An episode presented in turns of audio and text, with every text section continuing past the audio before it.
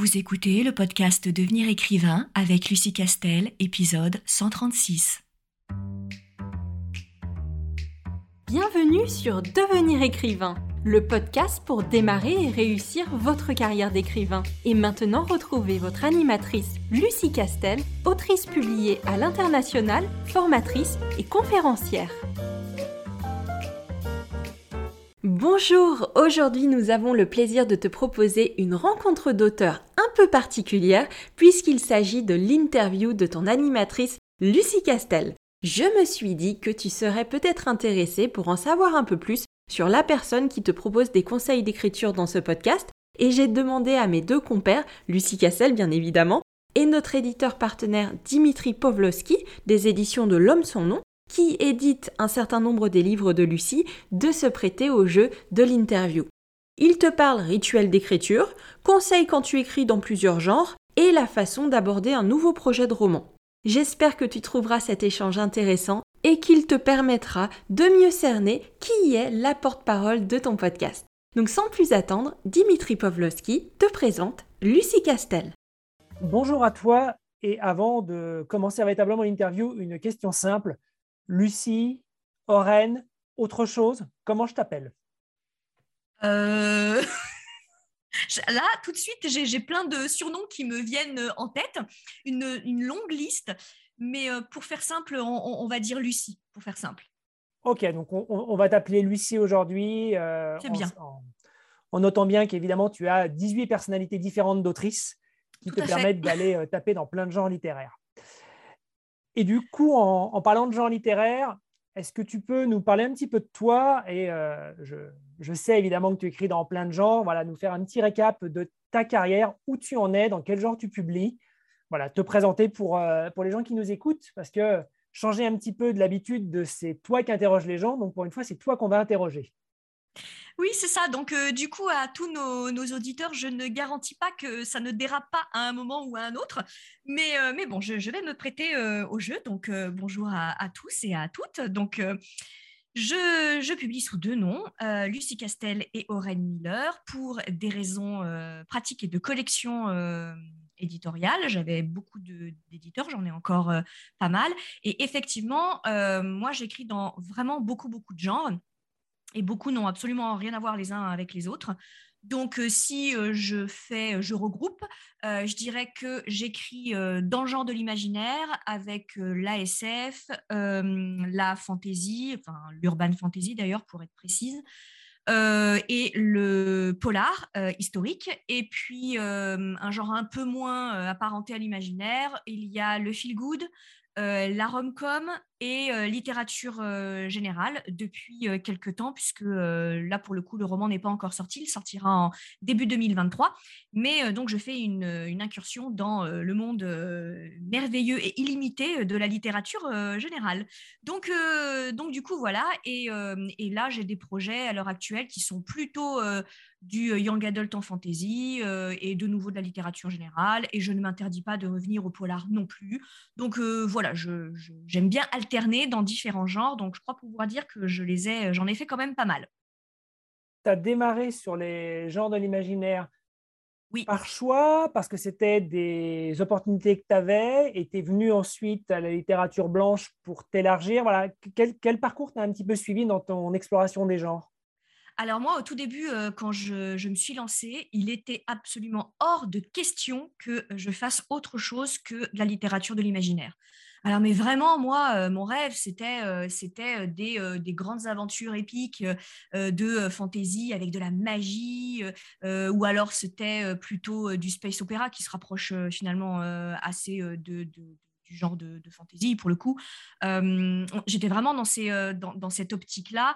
Euh, au pire, je me serais destinée à l'urban fantasy. J'acceptais de mélanger un peu le genre, le genre de, de, fantasy avec, avec le monde actuel, mais uniquement dans le but de faire, de faire un roman et une aventure d'urban fantasy. Mais il était absolument hors de question euh, que j'aille dans d'autres genres, comme par exemple le polar, le thriller, euh, euh, la comédie ou la littérature générale. Ça ne m'intéressait, mais alors absolument pas. Vraiment pas. J'étais vraiment que, que fantasy et SF, et encore SF du côté du space opéra. Et le premier roman que j'ai écrit, euh, qui était euh, donc une, catastrophe, euh, soyons clairs, c'était de l'héroïque fantasy.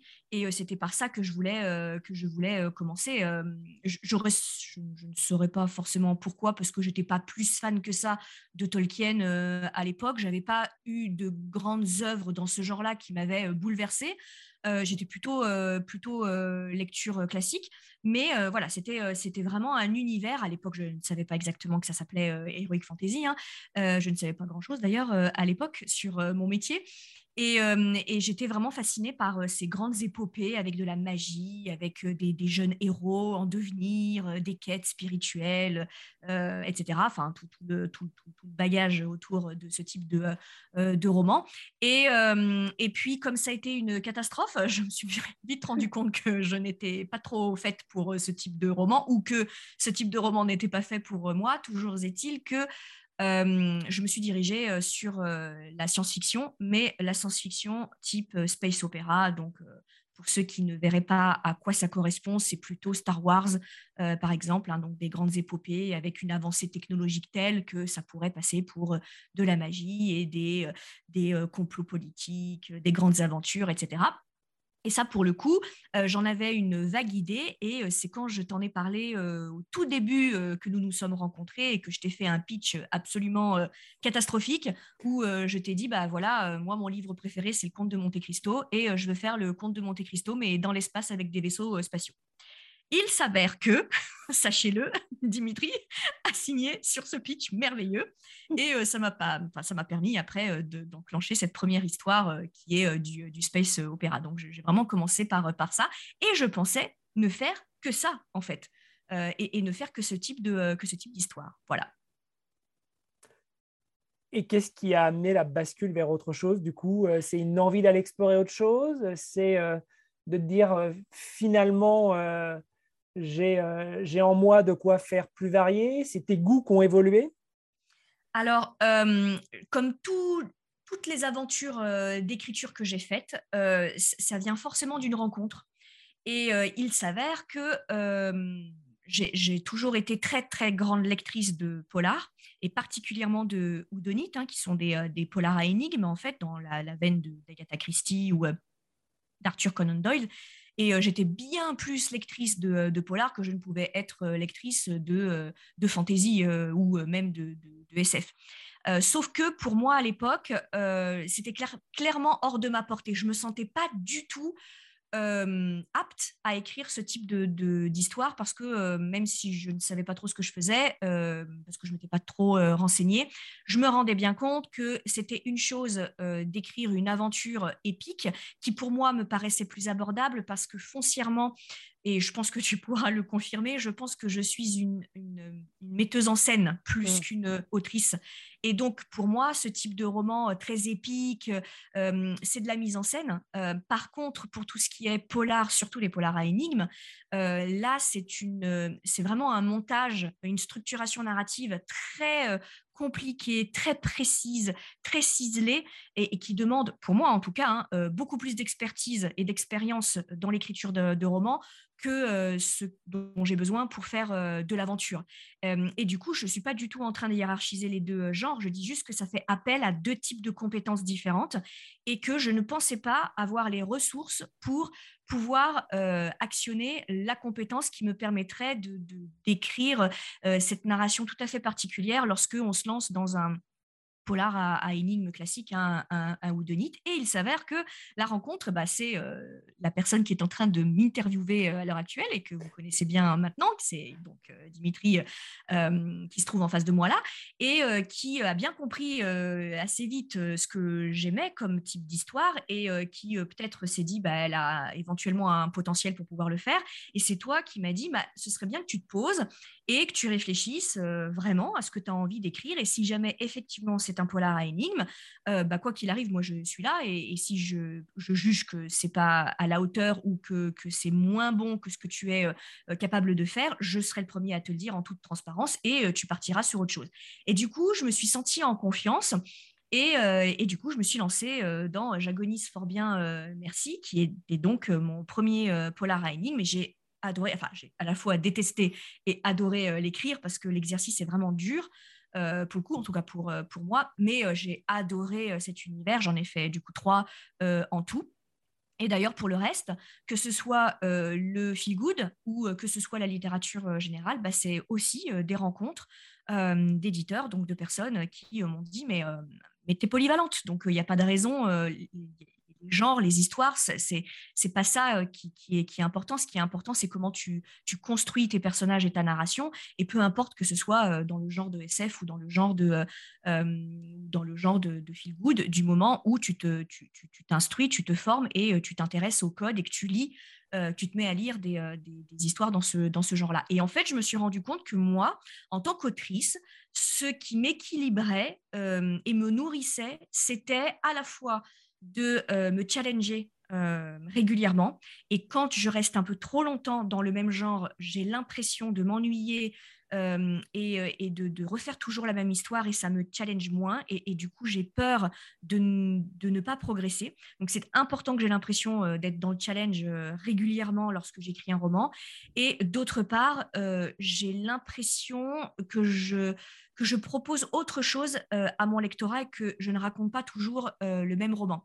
Mmh. Euh, et, c'est du coup important pour moi de faire cette rotation et de passer de la rom-com de Noël au feel good, à la littérature générale, à la SF. voilà, j'ai vraiment besoin de cet horizon qui est complètement illimité et qui fait que je ne me restreins jamais, ni vis-à-vis de mon lectorat, parce que bah, très vite, je l'ai habitué euh, à sauter d'un genre à l'autre, hein, et, comme je change de nom de, plume, mon lectorat s'y retrouve, et il, sait euh, ce, que Oren Miller publie et ce que Lucie Castel euh, publie.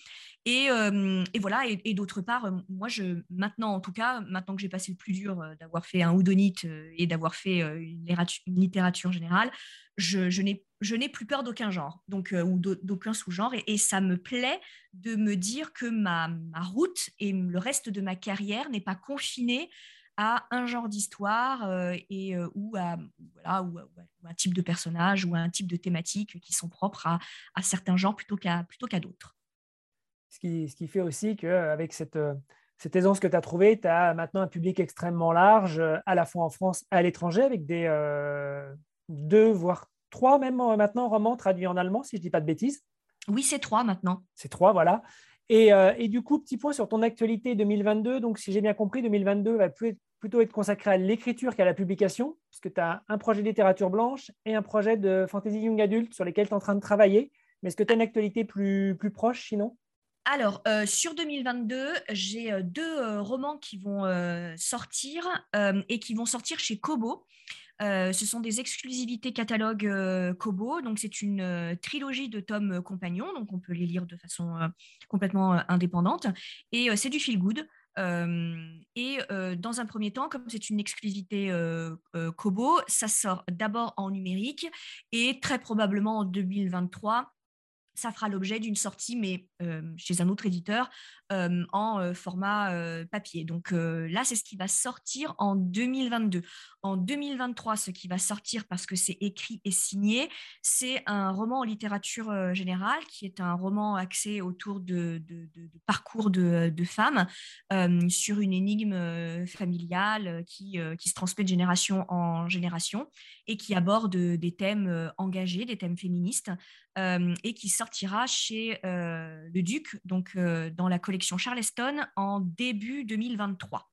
et pour ce qui est des projets d'écriture, effectivement, j'ai euh, comme projet euh, d'écrire de, retourner à mes premières amours de euh, fantasy, vraisemblablement du young adult. C'est pas complètement arrêté, mais ça, serait plutôt du, young adult. Et un autre roman en, littérature générale qui est de nouveau, je mets à mal, je décortique les relations familiales, je déterre les cadavres dans le placard des, des familles. Donc voilà, je monte ça comme un, comme un polar, mais c'est axé autour de, de parcours de, vie et toujours euh, une littérature euh, euh, féministe et, qui, et qui traite essentiellement de, de, personnages féminins et de grandes figures féminines. Et malgré tous ces projets d'écriture, tu as également le temps, même si là tous nos éditeurs, toutes nos éditrices te connaissent aussi beaucoup pour ça, d'être formatrice et fondatrice de l'ICAR. Peux nous en dire deux mots pour nous exposer un petit peu ta vision et la façon dont tu as, as, voulu mettre en place toute cette formation Alors, lorsque j'ai démarré ma carrière, donc donc tu n'étais pas mon premier éditeur. Euh, j'avais eu une expérience euh, avant et qui s'était euh, très très très très très mal passée pour la bonne raison que à l'époque je ne m'étais pas du tout renseignée sur le métier d'auteur de toutes les façons possibles et imaginables, hein, à savoir euh, les contrats, ce qu'on pouvait demander, nos obligations, nos droits, euh, mais aussi sur les techniques d'écriture, euh, etc. Donc vraiment, je, suis, j'ai débarqué dans ce milieu les mains dans les poches et la fleur au fusil, ce qu'il ne faut évidemment pas faire. Et ce qui, ce qui devait arriver arriva. Je suis tombée sur un éditeur absolument pas professionnel et qui plus est, alors là pour le coup, j'ai vraiment pas eu de, de bol. Je suis tombée sur le petit pourcentage euh, infime heureusement, euh, d'éditeurs malhonnêtes. Alors pour le coup, il aurait pu être uniquement euh, pas très professionnel, mais là pour le coup, il était en plus malhonnête, donc il m'a fait signer un contrat avec des clauses abusives.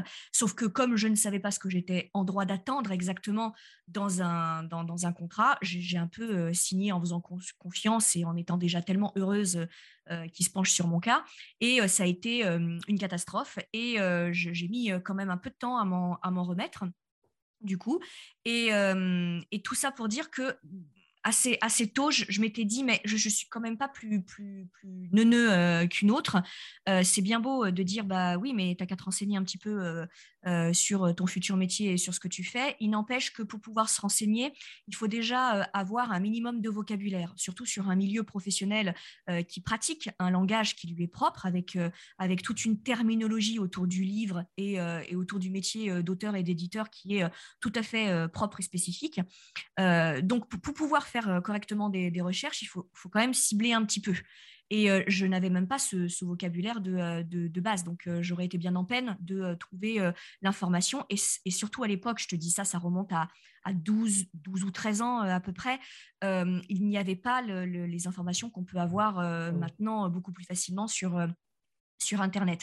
Donc, euh, j'ai signé un peu n'importe quoi, mais je ne suis pas sûre que euh, j'aurais forcément pu euh, faire autrement, même si je m'étais un petit peu, un petit peu renseignée. Or, j'avais gardé ça dans un, dans un coin de tête, et il s'avère que parallèlement, comme je ne vivais pas encore de ma plume, j'avais comme Superman, euh, un boulot euh, civil. Et euh, mon, boulot civil, c'était d'être conférencière et formatrice professionnelle.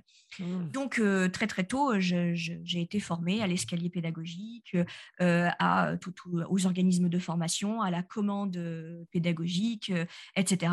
Et je, il s'avère que j'ai été mais, passionnée par ce métier de la, de la pédagogie que j'ai adoré faire pendant plus de 15 ans. Et au bout d'un moment, quand j'ai commencé à signer plus de contrats, quand j'ai commencé à avoir une certaine notoriété, lorsque j'ai vu encore des choses qui passaient sur les contrats d'édition ou des questions que me posaient euh, des, euh, des, tout jeunes euh, aspirants auteurs, où je me disais mais c'est pas possible, ça se sait encore pas ça en fait. Moi que j'ai fait tout un tas de conneries, bon voilà, ça commence à remonter un petit peu, mais ce que je constate c'est que on n'en parle toujours pas. Et je me suis dit au bout d'un moment, mais t'es bien bête, pourquoi est-ce que tu ne mixerais pas tes, deux, euh, tes deux métiers passion, qui euh, est d'un côté euh, le métier de l'écriture, et je commençais à avoir roulé un peu ma bosse, et puis le métier de, formatrice, qui est tout aussi un métier tout aussi réglementé du coup.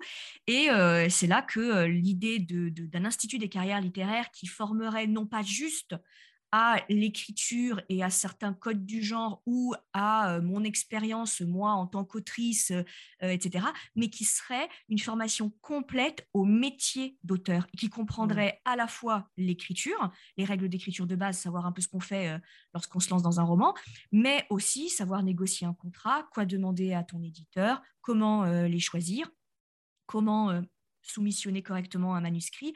Bref, euh, avoir un packaging complet et, d'être véritablement une école euh, euh, de, formation. Alors bien sûr, je n'y serais pas arrivée toute seule. Il s'avère que il n'y a jamais de, hasard, hein, mais à l'époque, je, connaissais déjà Johanna, du qui, elle, suivait des formations très poussées sur le coaching et l'accompagnement de projets professionnels. Et puis, bah, toi, qui, en tant qu'éditeur, était très intéressé de faire un peu autre chose de ton expérience en tant qu'éditeur en termes d'accompagnement des auteurs qui ne toucheraient pas forcément que les auteurs que tu signais.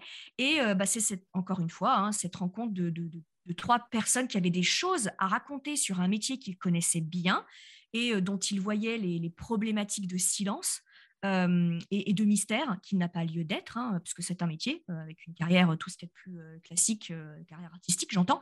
Et, donc, c'est de cette rencontre-là qui est arrivée au bon moment, en tout cas, qui a fait que on s'est dit, bah, il faut qu'on monte, qu'on monte quelque chose. Moi, monter une formation, un escalier pédagogique, des modules, recruter une équipe de formateurs et les former, ça, je sais faire.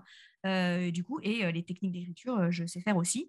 Et je vais m'entourer d'une équipe qui va tenir la route et qui va être complètement polyvalente pour proposer une formation inédite qui changerait de ce qui est déjà proposé en France.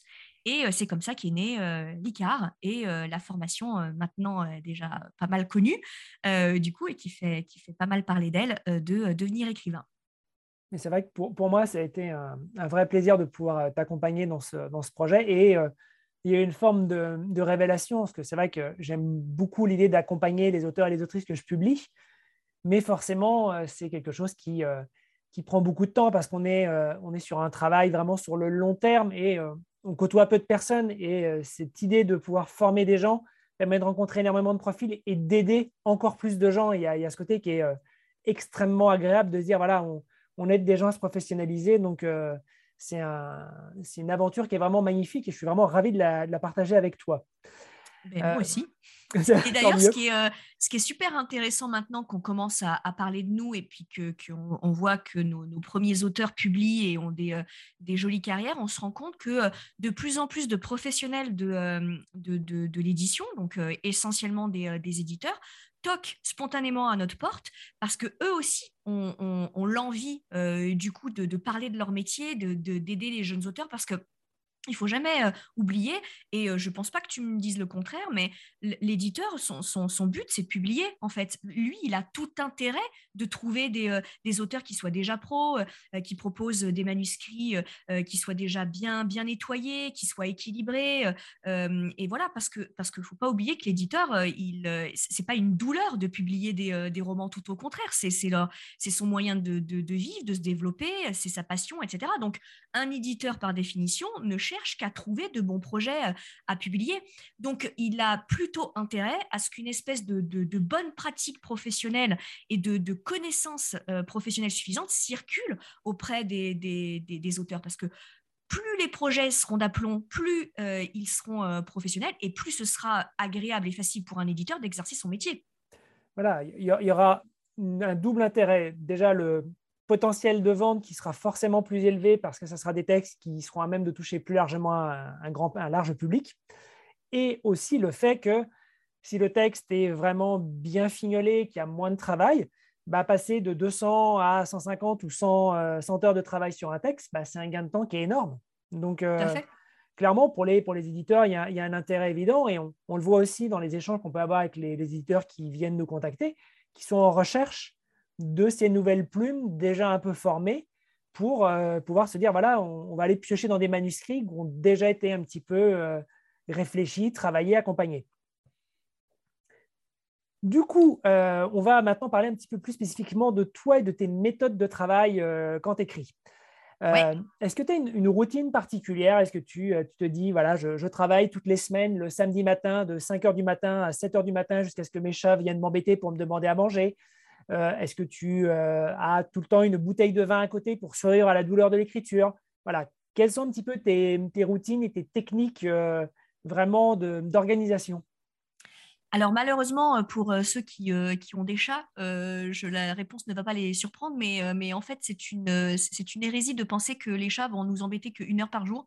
Donc, il faut faire avec, c'est toute la journée, euh, voire euh, toute la nuit. Blague à part, euh, alors moi, je suis quelqu'un de, très, très, très ritualisé. pas forcément vis-à-vis de, l'écriture, hein, mais dans à peu près tous les aspects de, ma vie.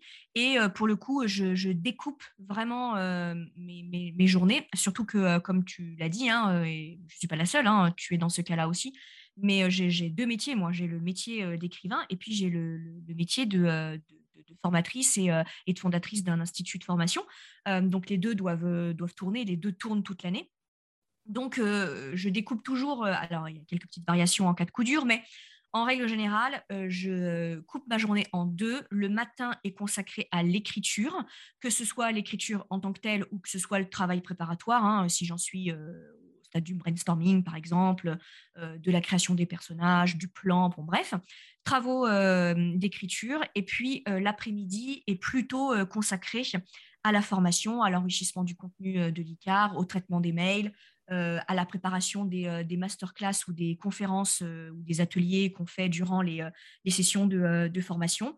Et j'essaye, je dis bien j'essaye, de ne pas travailler le week-end. C'est encore très compliqué, mais je ne désespère pas d'y arriver. Mais, mais voilà. Et du coup, je démarre toujours à peu près aux mêmes heures. Je fais les pauses à peu près à la même heure. Je, vraiment, je, mange à la même heure. Je, suis très ritualisée.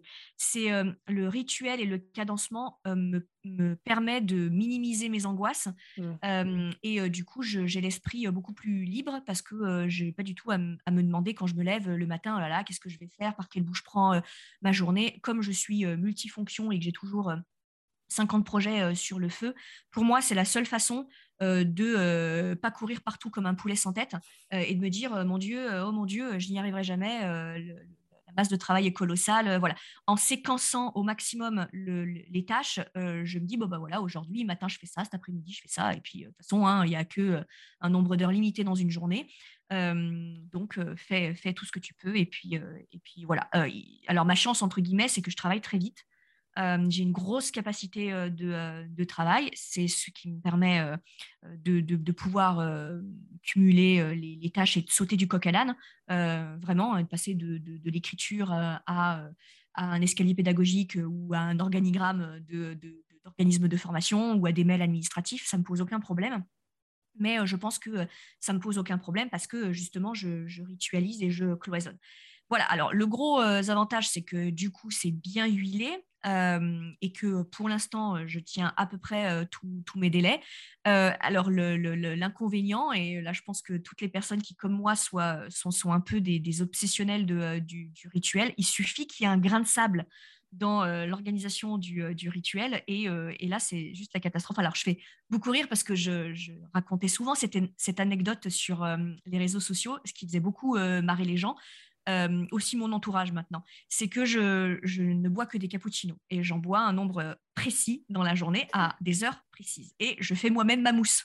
Euh, du coup, et, et il suffit qu'il y ait un jour parce que ça arrive, où la machine n'est pas à la hauteur de mes exigences et, euh, du coup rate la mousse de mon cappuccino, ça peut foutre en l'air toute ma journée. C'est à ce degré de, rituel. Alors fort heureusement, j'ai un entourage génial qui prend énormément de recul et qui se marre et, euh, qui se moque de moi. Mais, mais voilà, c'est le problème des, personnalités très ritualisées, c'est que s'il y a un rituel qui, voilà, qui pédale un peu dans la smoule, c'est compliqué, c'est compliqué pour dérouler le reste de la, de la journée. Mais bon, il arrive je, suis moins ritualisé que toi, mais je, te, comprends quand j'ai pas mon, thé euh, à la bonne heure le matin, euh, la, journée est mal engagée. Donc, euh, je ne peux que, que, te comprendre là-dessus. mais c'est vrai que le, le, rituel est aussi ce qui permet d'éviter de se retrouver à travailler 12, 15, 17 heures par jour. C'est aussi, ça met quand même des barrières c'est comme tu le dis, on est sur de la multiple activité et qui, sont assez gourmands en temps. On, essaie de limiter le travail le week-end, mais ce n'est pas toujours possible. Mais il faut quand même dormir un peu et avoir une vie.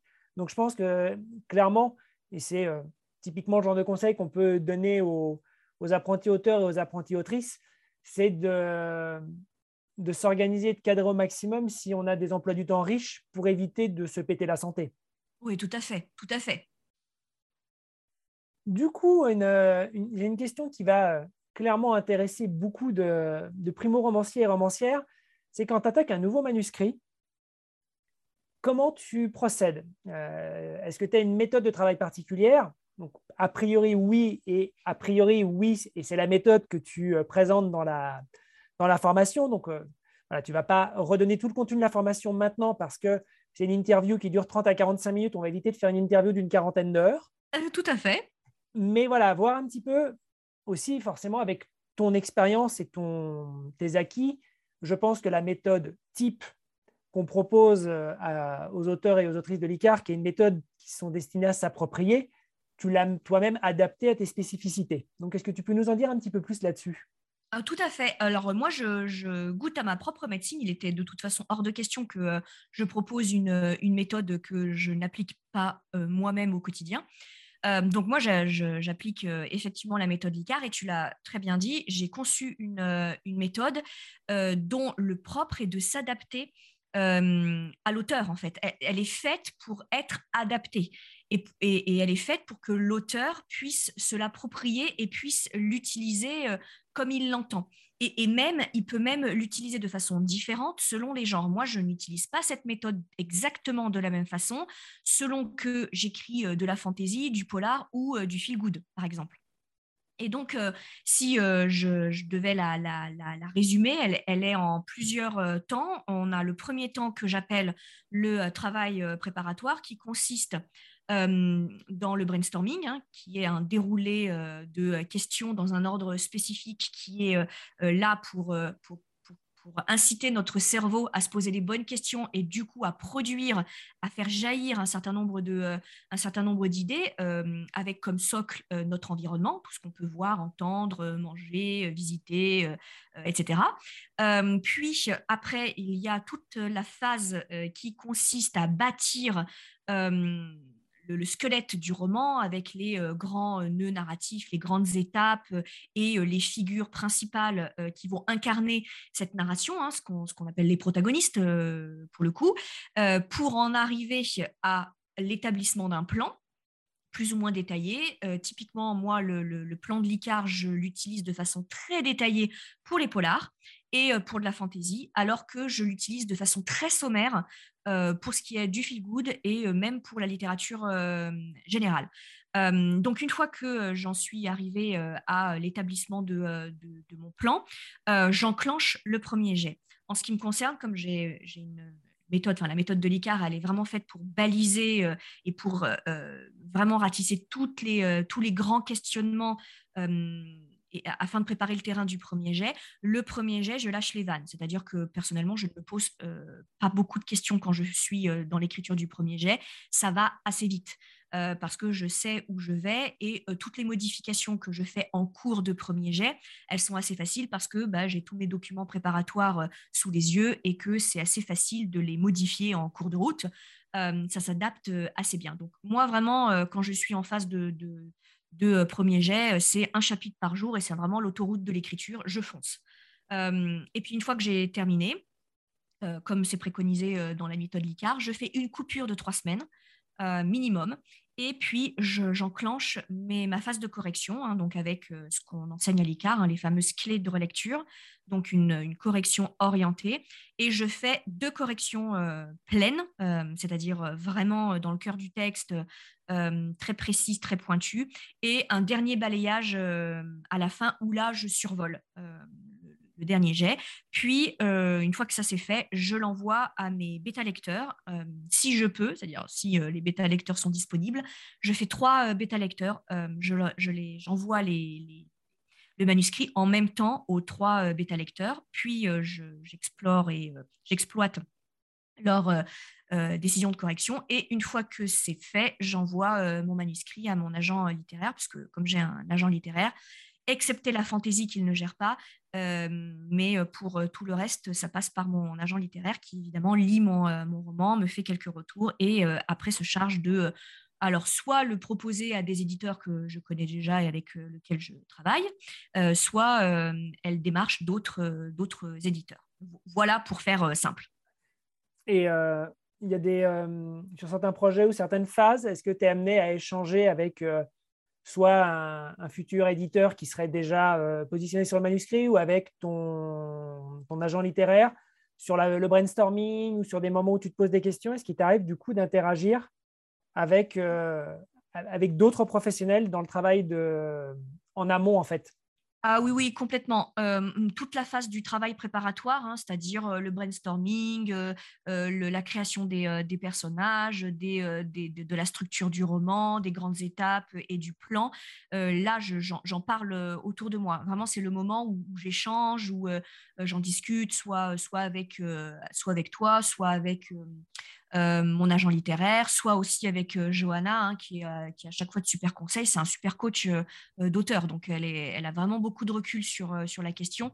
Donc vraiment là, c'est la, phase où j'en parle. Par contre, sauf si, ça m'est arrivé, sauf si vraiment j'ai un pépin en plein milieu de mon premier jet, malgré tout ce que j'ai mis en place, euh, je change complètement d'avis, mais je ne suis pas sûre, etc.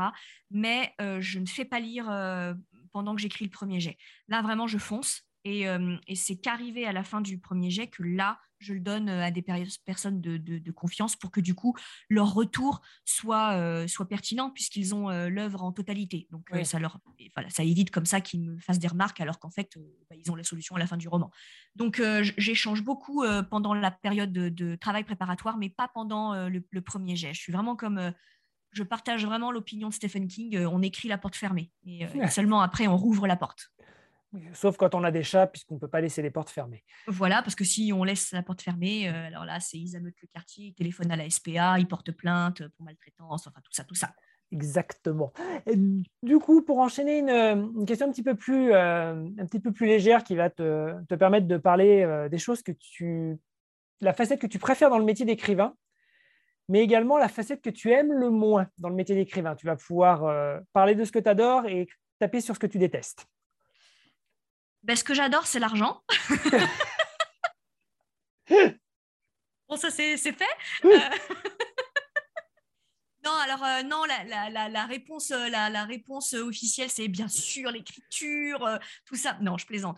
mais le, la partie financière, elle est importante parce que c'est une façon aussi euh, pour, euh, pour l'auteur euh, de, se positionner en tant que professionnel, surtout quand les premières fois où on se rend compte qu'on peut vivre de notre plume et que notre plume peut payer les factures, il y a quelque chose qui se dénoue en nous, en tout cas, parce qu'on n'est on pas toujours compris par son entourage et parfois pas de façon malveillante, hein, mais c'est un entourage qui a un peu du mal à comprendre ce que c'est que l'envie irrépressible d'écrire et la nature profonde d'être auteur et de pas savoir trop faire autre chose et de pas surtout pas envisager de ne pas écrire.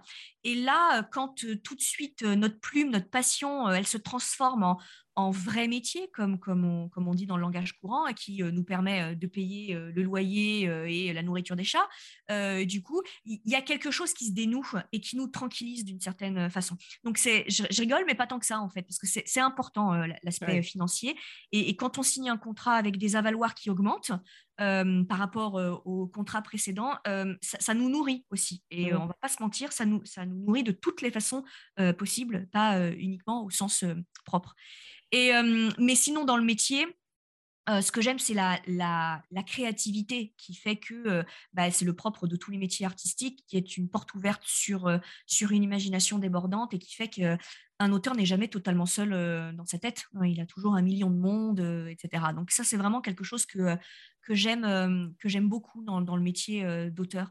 j'aime aussi beaucoup les rencontres qu'on peut faire quand on commence à avoir un petit peu d'expérience et de bouteille euh, dans, ce milieu-là, qu'on multiplie les éditeurs, euh, parce qu'on rencontre d'autres auteurs, on, rencontre plein de métiers qui ne sont pas forcément des métiers euh, éditoriaux, hein, mais, mais plein d'autres métiers qui gravitent autour, comme des graphistes, des community managers.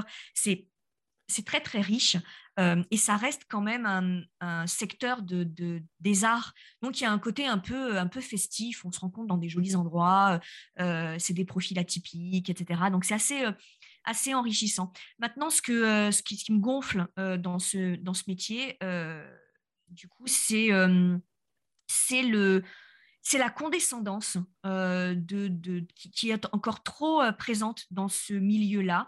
Euh, de, gens qui, euh, sous le prétexte qu'ils font et défont des carrières, euh, sous le prétexte qu'ils ont un peu de notoriété parce que ils, sont interviewés par des journalistes, parce que ils gèrent une équipe de, commerciaux, et, ça, ça frappe des éditeurs, des auteurs, des agents littéraires. C'est vraiment toute profession confondue. Mais comme c'est une profession qui implique une représentation, Mmh. à partir du moment où on a l'impression d'avoir un peu de notoriété dans ce milieu-là, on finit par ne plus s'adresser à des êtres humains, mais à des égaux. Et, ces égaux, souvent, sont très condescendants. et, ont tendance à voir le monde en, en tiroir. Et alors, il faut absolument qu'ils vous fassent entrer dans un tiroir. On est une autrice, on, fait de la romance, on fait de la SF, on est un auteur de SF, on est euh, un auteur euh, en blanche, on est, euh, on est une community manager, on est voilà, et, tout ça est rentré dans des espèces de, de, tiroirs, et avec ce tiroir vient tout un tas de, de préjugés, d'a priori, et qui sont continuellement définis par les mêmes personnes, hein. c'est-à-dire par mmh. le, petit groupe, la petite poignée de, personnes qui se sont autoproclamées éditeurs les plus gros, les plus en place, ou correcteurs les plus connus, ou, ou auteurs les plus en vue, etc. Euh, et, ça n'a que très peu de rapport avec la richesse de ce qui fait euh, véritablement le métier. Et c'est pas parce qu'on surexpose une maison d'édition ou qu'on surexpose un auteur que ces, deux euh, individus représentent la totalité de ce qui fait les auteurs et de ce qui fait les maisons d'édition en réalité, c'est très riche. C'est pas parce qu'on parle pas, euh, parle pas d'un auteur euh, euh, de fantasy que cet auteur de fantasy est pas majeur pour son lectorat et ne vit pas de sa plume depuis depuis des décennies. Et c'est pas parce qu'une maison d'édition n'a pas de publicité en 4 par 3 dans, dans, le métro qu'elle ne fonctionne pas depuis 30 ans et qu'elle ne fait pas des carrières exceptionnelles. Et du coup, ça, ça me gonfle. Le, vraiment le, côté très entre soi et euh, très euh, faussement élitiste euh, et, très, très gonflant. voilà, alors on l'a de moins en moins, peut-être aussi parce que je vieillis et que je me laisse de moins en moins faire et que on me dit de moins en moins de choses parce que mon nom circule un peu plus, peut-être aussi, mais ça, ça me saoule. voilà, et puis on va pas se mentir, c'est aussi un milieu sexiste. Alors il y a des genres plus sexistes que d'autres, mais c'est aussi un milieu sexiste et ça me gonfle aussi pour ceux qui connaissent mes convictions. Je suis profondément féministe et engagée euh, et ça me gonfle. Donc voilà, je pense que les gens ont compris. J'ai dû répéter 50 fois, ça me gonfle, mais c'est pas grave, ils ont l'habitude. Euh, voilà, et ça, ça me, voilà, ça c'est ce qui me plaît le moins euh, dans, dans, mon métier. Mais heureusement, c'est pas, voilà, je, m'en remets. Hein. là, j'ai l'occasion d'en parler, donc j'en parle. Mais, mais au quotidien, il n'appartient aussi qu'à moi de, de, de, de fuir ce, type de personnalité et j'en profite avec l'ICAR de former la nouvelle génération euh, d'auteurs à ne pas se laisser faire et à ne pas tolérer ce type d'élitisme ou de, comportement. Oui, c'est ça clairement qui est intéressant, c'est qu'en donnant de plus d'armes et plus de professionnalisation, ça va petit à petit, parce que Rome ne s'est pas faite en un jour et je ne pense pas qu'on va changer les mentalités du jour au lendemain, mais ça va, ça va aider à faire bouger les choses dans le bon sens. Euh, c'est aussi le, ce qui est euh, très porteur dans l'idée dans de former les, euh, les, auteurs et les autrices, clairement. Tout à fait. Du coup, pour, euh, pour conclure ma série de, de questions, j'ai une double question. Euh, tu peux répondre à l'une ou à l'autre ou aux deux. Oui. ça serait de savoir si tu avais un conseil à donner à un jeune auteur ou une jeune autrice qui veut se lancer. Et lié à ça, parce que potentiellement ça peut être la même réponse, quel est toi le conseil que tu aurais aimé entendre quand tu as commencé à écrire? Ah bah le même pour les deux, forme-toi. N'imagine pas que euh, le métier d'auteur, c'est un, métier complètement à part. C'est un métier et on n'imaginerait pas postuler à euh, l'entreprise de ses rêves et au job de ses rêves euh, sans s'être un minimum renseigné sur ce que fait l'entreprise, en quoi consiste euh, le métier et euh, quelles qualités euh, il faut qui seraient susceptibles d'intéresser son futur employeur.